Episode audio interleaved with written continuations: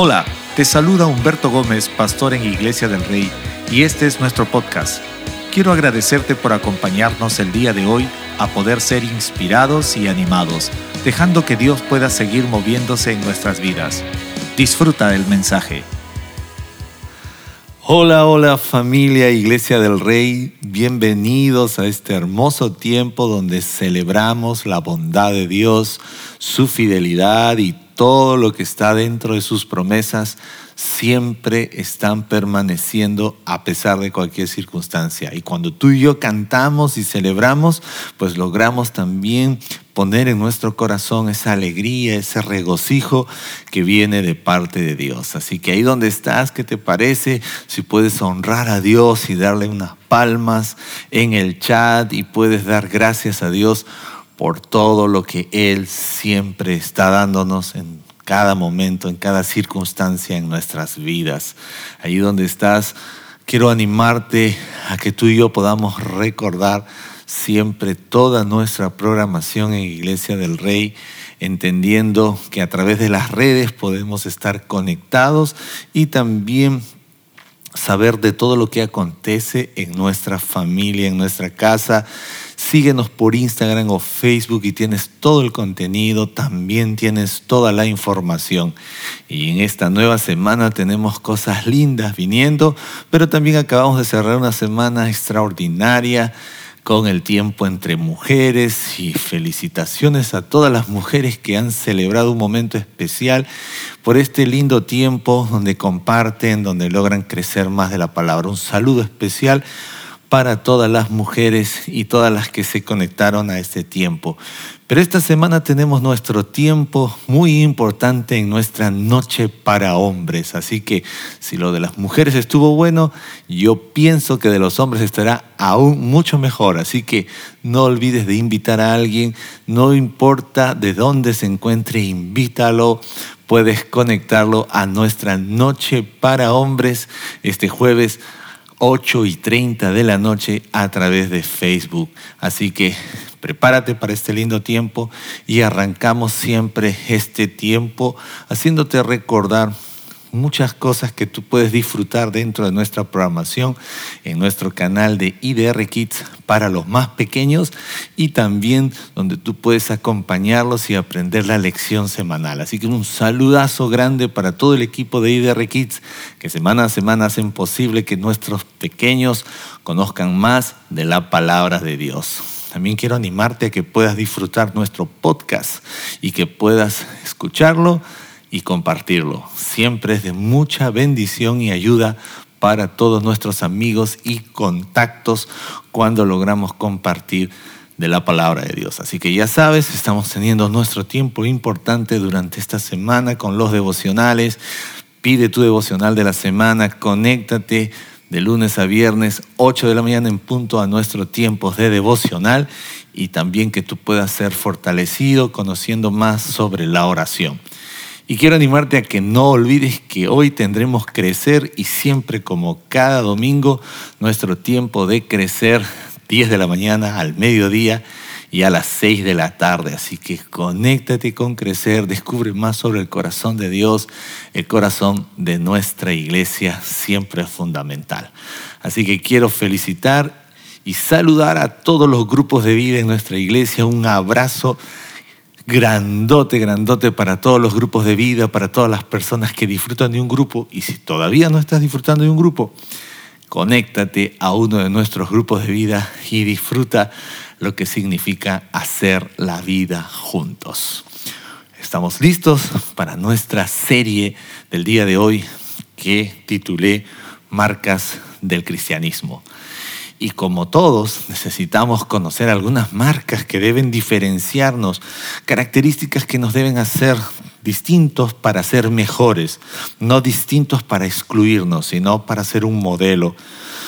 Pero antes de ir por el mensaje, me encantaría que podamos orar juntos brevemente. Acompáñame a orar ahí donde estás. Dios, gracias por tu amor, por la oportunidad de cantarte, de celebrarte, Dios, creemos que eres un Dios bueno todo el tiempo, tu misericordia, tu fidelidad está por encima de todas las circunstancias y oramos en este tiempo que seas siempre tú y nadie más que tú el centro de nuestras vidas. Que nuestra esperanza y nuestra confianza esté puesta únicamente en ti. Señor, Oramos por cada persona que puede estar pasando dificultades, que traigas consuelo y fortaleza. Que también aquellos que tienen diversas necesidades, tu sustento y tu provisión llegue. Oramos que nos guíes en este tiempo y seamos enseñados, transformados por el poder de tu palabra. Te lo pedimos en el nombre de Cristo Jesús. Amén. Qué hermoso tiempo es poder mirar la palabra y buscar ser enseñados y transformados. Y me encantaría que vayamos al libro de Romanos, el capítulo 12, versículos del 9 al 10. Dice la escritura de esta forma, el amor sea sin, sin, hipocresía, aborreciendo lo malo, aferrándonos a lo bueno o aplicándonos a lo bueno. Sean afectuosos unos con otros, con amor fraternal, con honra, dándose preferencia unos a otros te dije hace un instante que quería hablar sobre las marcas del cristianismo. Y cuando hablamos de marcas del cristianismo son aquellas características que deben diferenciarnos y hacernos un modelo para nuestra sociedad. Hoy más que nunca necesitamos modelos que nuestra sociedad pueda mirar y pueda imitar, que nuestra sociedad pueda ver como ese referente. Y cuando miramos este pasaje de Romanos encontramos algunas grandes características que deben estar presentes en la vida de toda aquella persona que dice llamarse cristiano. Y lo primero que quisiera citar después de este versículo que acabamos de leer es preguntarte si es posible fingir amar. ¿Alguna vez has fingido amar? ¿Alguna vez ah, has pensado que es posible fingir amar? Realmente creo que muchos podríamos decir, no, no creo, o sí, si es posible. Pero cual sea tu respuesta, cuando miramos la Biblia, podemos encontrar que una de las primeras cosas que este pasaje que acabamos de leer en Romanos 12, del 9 al 10, establece, es que aprendamos a amar sin hipocresía. A mí me llama mucho la atención porque cuando era joven la única vez que escuché la palabra hipocresía fue cuando sonaba en la radio la canción Hipocresía.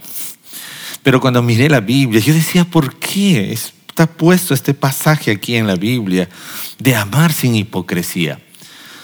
Y tengo que ser honesto, también me pregunté, ¿es posible fingir amar? ¿Es posible tratar de fingir amar a alguien? Y cuando la Biblia dice, amen sin hipocresía, la palabra hipocresía en el significado del diccionario dice fingimiento, simulación, falsedad. La palabra hipocresía tiene una raíz en el latín de la palabra Hipócrates, que viene de actuación, es de amar de forma simplemente actuada, es amar de forma fingida, es amar o simular amar, pero finalmente es amar de manera falsa, es una falsedad. Y cuando Pablo escribe esta carta a los cristianos en Roma, les dice, amen sin hipocresía. Creo que muchos de nosotros podríamos fingir amar a alguien. Es muy posible que tú y yo tengamos en algún momento una decisión equívoca como esa de pretender amar a alguien de una forma fingida. Fingir amar a alguien podría ser también el reflejo de la manera de cómo estamos amando a Dios. Aunque suene un poco escandaloso decir, ¿cómo que amar sin hipocresía? Si el amor siempre es puro, el amor siempre es la esencia de Dios. Y es verdad, el amor proviene de Dios, el amor que proviene de Dios es siempre puro, es siempre firme, es siempre lo correcto. El mensaje está basado en la manera como tú y yo estamos amando a los demás, como tú y yo estamos mostrando nuestro amor a los demás y debe ser sin hipocresía, sin fingimiento, sin simulación, sin falsedad, dice la Biblia. Porque la forma como amo a los demás revela la forma de mi amor hacia Dios. La manera como tú y yo estamos amando a los demás, esto incluye no solo familia, todo el mundo, refleja la manera como estoy amando en forma general La Biblia habla en Primera de Juan 3:18, dice, "Hijos, no amemos de palabra ni de lengua, sino de hecho y en verdad." Tengo que decirles también que cuando leí muy joven este versículo, yo decía, ¿cómo que amar de lengua? ¿Cómo que amar simplemente de esta forma? Y aunque no lo crean, muchas veces podríamos estar en un estado como este, donde estamos amando solo de palabra. Y el pasaje dice, no amen, no amen de palabra ni de lengua sino de hecho y en verdad. Esto puede ser que a veces solamente usamos palabras bonitas, somos ah, muy exteriorizados. Y creo que a nadie, a ninguno de nosotros nos gustaría que solo nos amen de palabra, que solo nos amen de aquí hacia afuera, porque sería una forma, como dice la Escritura, una forma falsa de recibir amor. Y otra vez el apóstol Juan nos hace recordar y dice, no amen de palabra, ni de lengua, sino de hecho y en verdad. ¿Cuál es la diferencia entre un amor genuino y un amor no verdadero? Es que el amor genuino habla con las acciones, habla con los hechos, ama con hechos, ama con la verdad. Pero un amor fingido suena bonito, suena bien, suena pero solo es de boca, solo es de lengua. En una ocasión Jesús, estando aquí en Mateo 15, 8, él citó de esta forma, este pueblo me honra con sus labios, pero su corazón está lejos de mí. Cuando hablamos de aprender a amar, el, el, amor tiene que incluir nuestro corazón, porque si solo estamos tratando de amar mentalmente, esto no funciona. Si solo estoy tratando de amar verbalmente, esto no es el amor que Dios quiere que yo aprenda a revelar a la gente. Necesitamos amar de hecho en verdad, necesito aprender a amar donde mi corazón esté incluido, donde mis emociones, mis decisiones y todo lo que hay en mí esté involucrado en mi manera de amar. Es fundamental la marca de un cristiano o de alguien que dice que cree en Dios. Es importante que aprendamos a remarcar el amor sin hipocresía. Ese amor que no tiene alteración alguna sino más bien que es un amor que viene desde la esencia de Dios. Fingir amar nos hace mentirosos. Cuando hablamos de amar de forma fingida, nos va a posicionar en un lugar donde vamos a ser catalogados bíblicamente como mentirosos.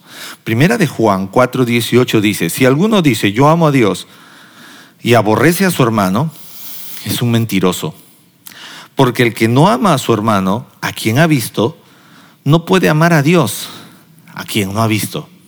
Voy a volver a leerlo. Dice, si alguno dice, yo amo a Dios y aborrece a su hermano, es un mentiroso. Puntual. Es un verso directo, puntual, como alguien diría, directo a la vena. ¿Por qué razón? Porque cuando yo finjo amar, aunque suene bien, aunque aparentemente suena muy adornado, pero estoy fingiendo amar y fingir amar me hace mentiroso. Fingir amar me hace completamente falso. Lo opuesto a amar sin hipocresía es amar de verdad. Y este pasaje está diciendo, porque el que no ama a su hermano, a quien ha visto, no puede amar a Dios, a quien no ha visto.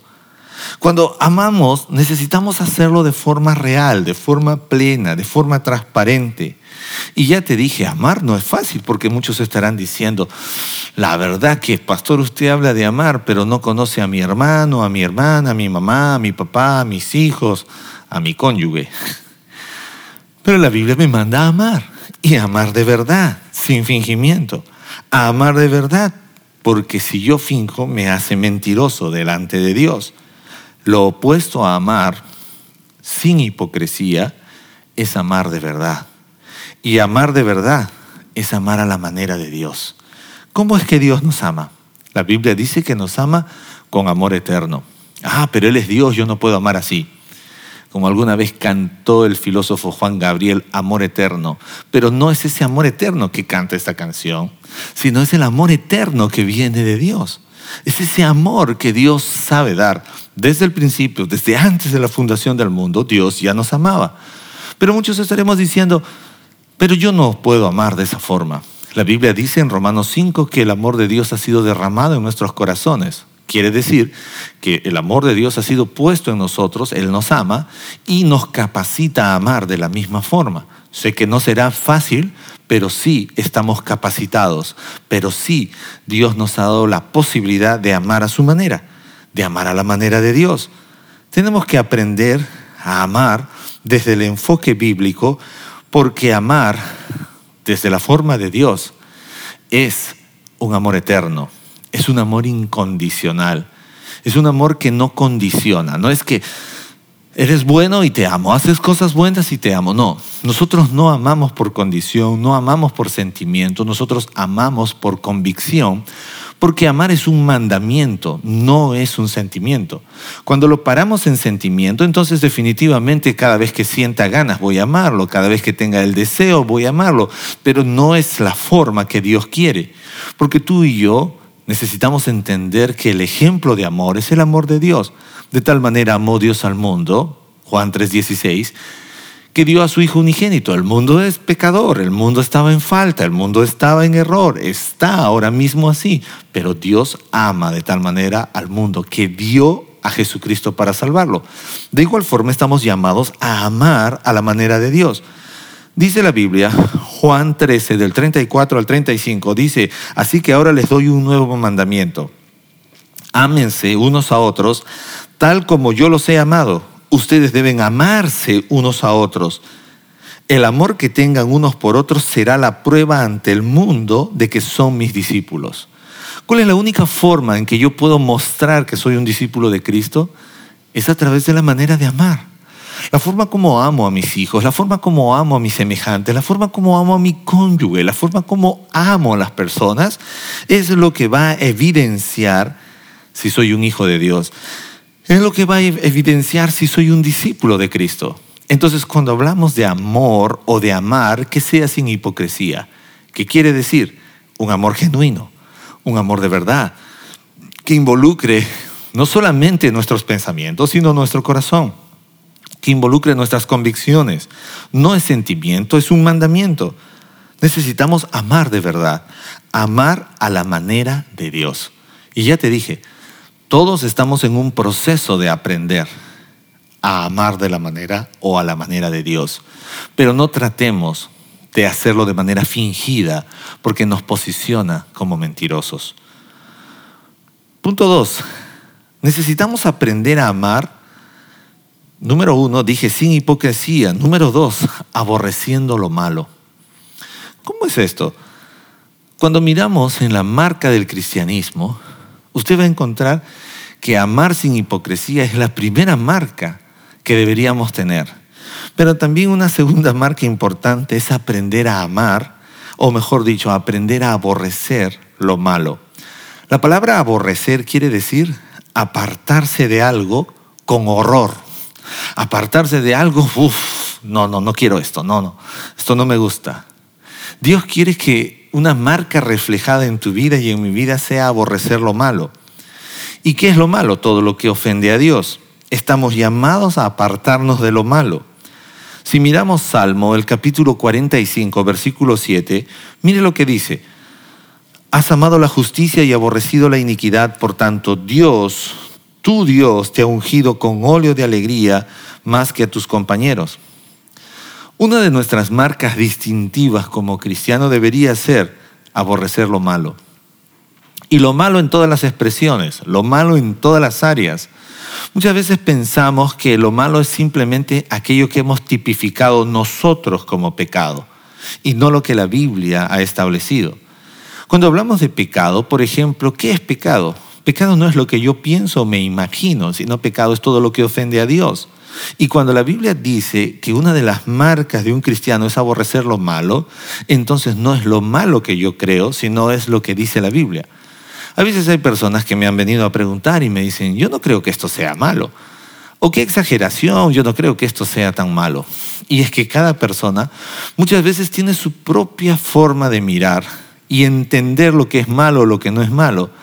Pero si queremos ir a la esencia de todo, ¿qué es malo? Todo lo que menciona la palabra de Dios, todo lo que está en la palabra de Dios, todo lo que está fundamentado bajo los principios bíblicos. Salmos 45, el pasaje que acabamos de leer, dice, has amado la justicia y aborrecido la iniquidad.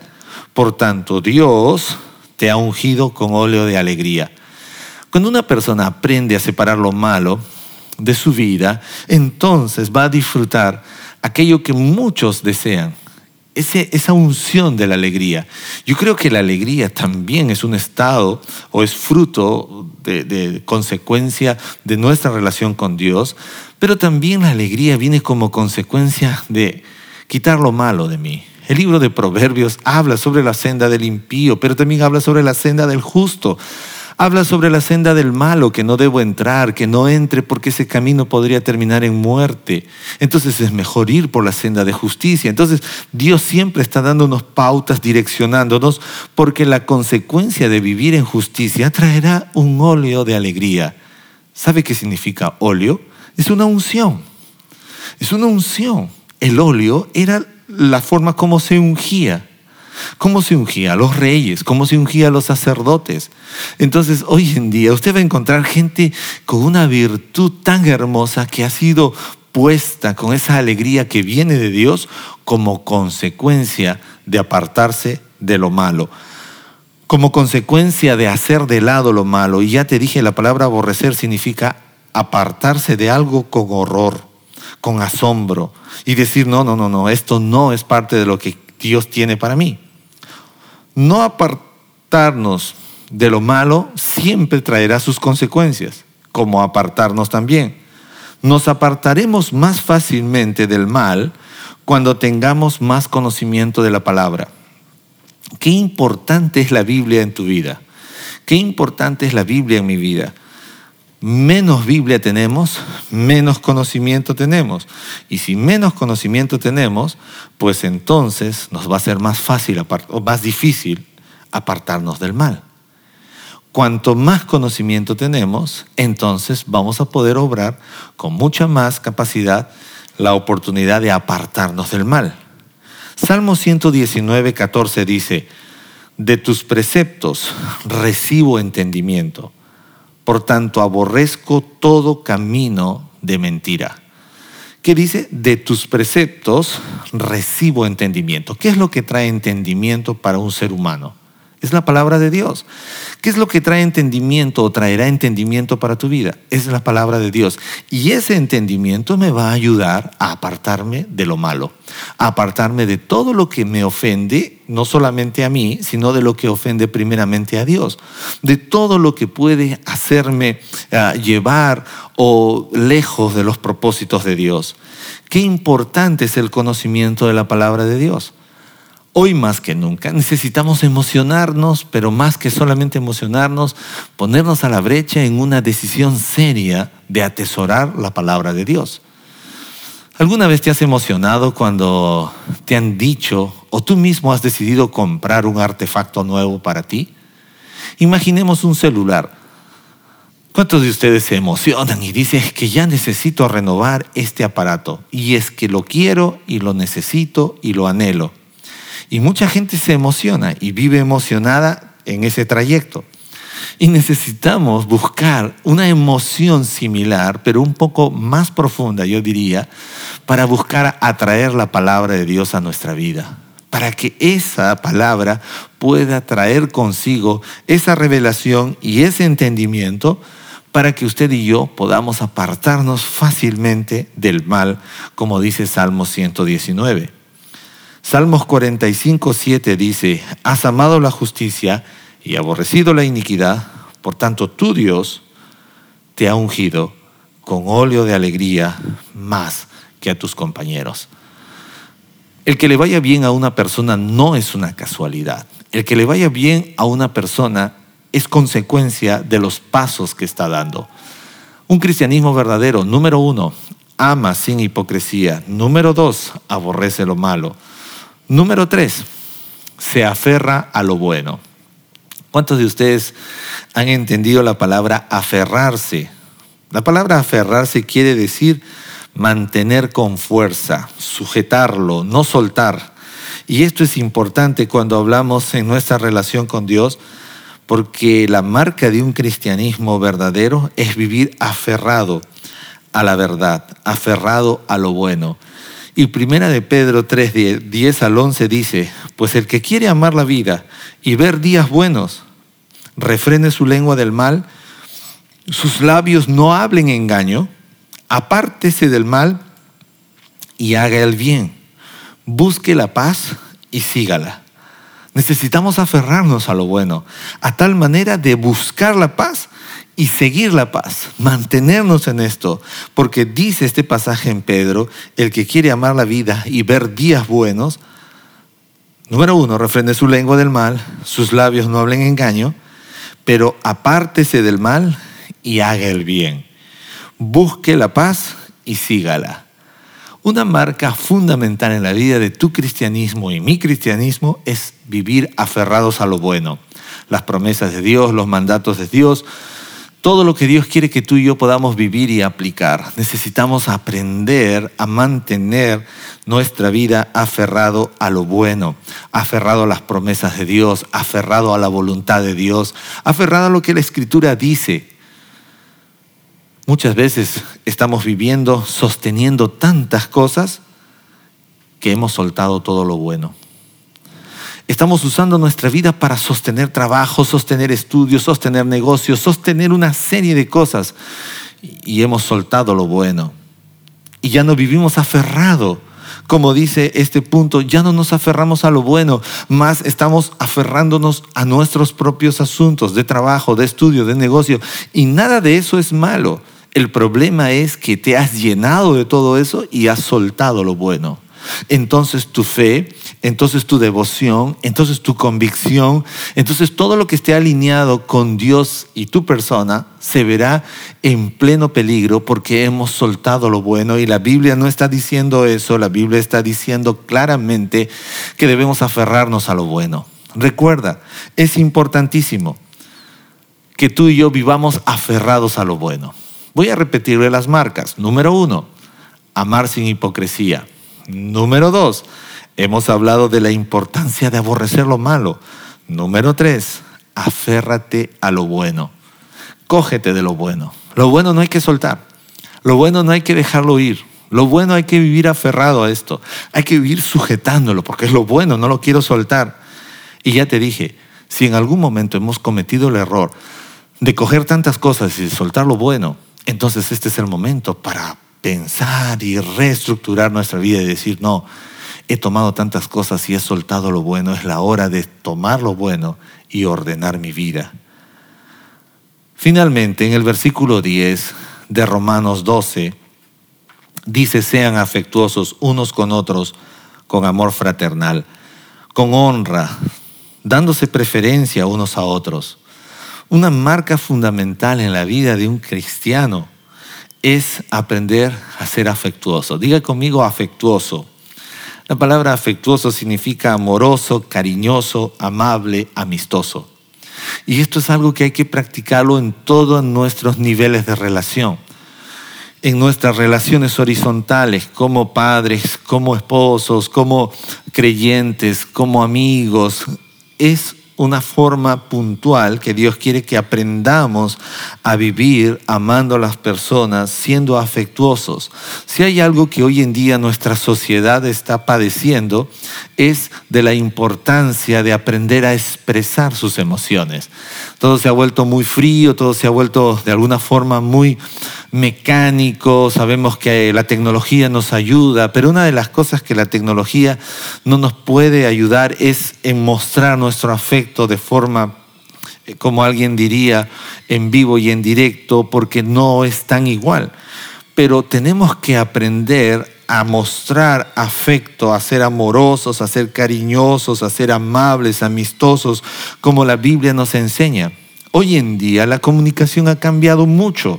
Si usted antes era una persona que visitaba mucho a otras personas, pues se ha visto de repente privado por tantas restricciones y por tantos asuntos en la vida de nuestra sociedad, que hoy en día ser amoroso, ser cariñoso, ser amable, ser amistoso, se ha reducido a regresar un mensaje por WhatsApp, a responder un correo electrónico, a responder cuando alguien te escribe, cuando alguien te llama y no solamente dejarlo en se ha dado cuenta que son las nuevas formas de mostrar mi afecto, de mostrar mi amor, de mostrar mi cariño, de mostrar mi amabilidad. Muchas veces nosotros hemos recibido muchas llamadas y decimos, bueno, es, tal persona, ya lo llamo en algún momento, algún día, algún día lo llamo. Y lo deja de una forma tan para muchos puede parecer que no es trascendente, pero en el nuevo lenguaje que vivimos hoy en día, ser afectuosos tiene que ver hasta con expresiones que alguna vez no te has imaginado, pero que la sociedad de hoy en día demanda que seamos amorosos, cariñosos, atentos, amables, amistosos. ¿Cuántos de ustedes reciben solicitudes de amistad en tus redes sociales?